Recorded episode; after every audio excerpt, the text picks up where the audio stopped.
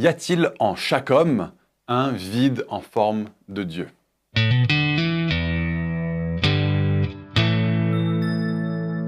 L'idée du vide en forme de Dieu est que chaque personne a un vide dans son âme, son esprit ou sa vie qui ne peut être rempli que par Dieu.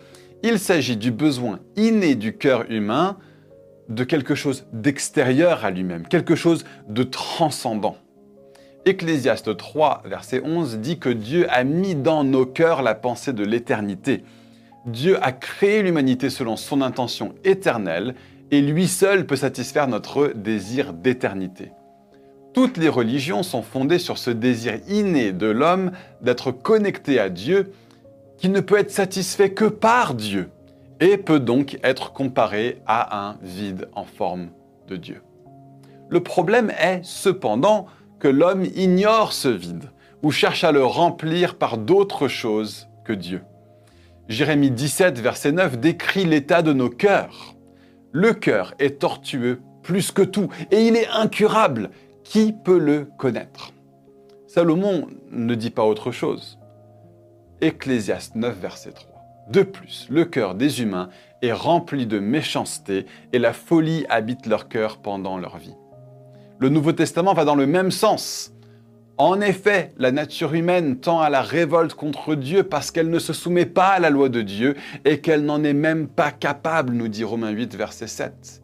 Romains 1, verset 18 à 22, décrit une humanité qui ignore ce qu'elle peut connaître de Dieu, y compris probablement ce vide en forme de Dieu, et une humanité qui préfère adorer tout et n'importe quoi à l'exception de Dieu.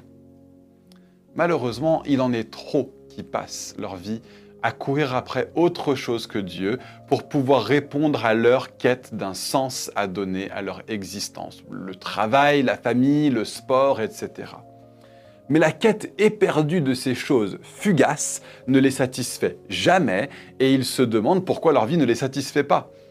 Beaucoup de ceux qui courent après d'autres choses que Dieu parviennent indéniablement à un certain degré de bonheur un certain temps durant. Mais en étudiant la vie de Salomon, qui avait conquis toutes les richesses, le succès, l'estime et la puissance du monde, bref, tout ce à quoi l'homme aspire dans cette vie, on voit qu'aucune de ces choses n'a comblé son besoin d'éternité. Il a déclaré que tout cela était fumée ou vanité, ce qui signifie que la quête de ces choses ne l'avait mené à rien parce qu'elle ne pouvait le satisfaire. Au final, il dit, écoutons la conclusion de tout ce discours.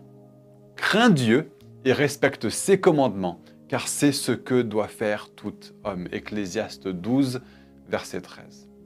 De même qu'un carré n'entre pas dans un trou rond. Le trou en forme de Dieu, qui est en chacun d'entre nous, ne peut être rempli par autre chose que Dieu. Seule une relation personnelle avec lui, par la foi en Jésus-Christ, peut le remplir et satisfaire notre besoin d'éternité.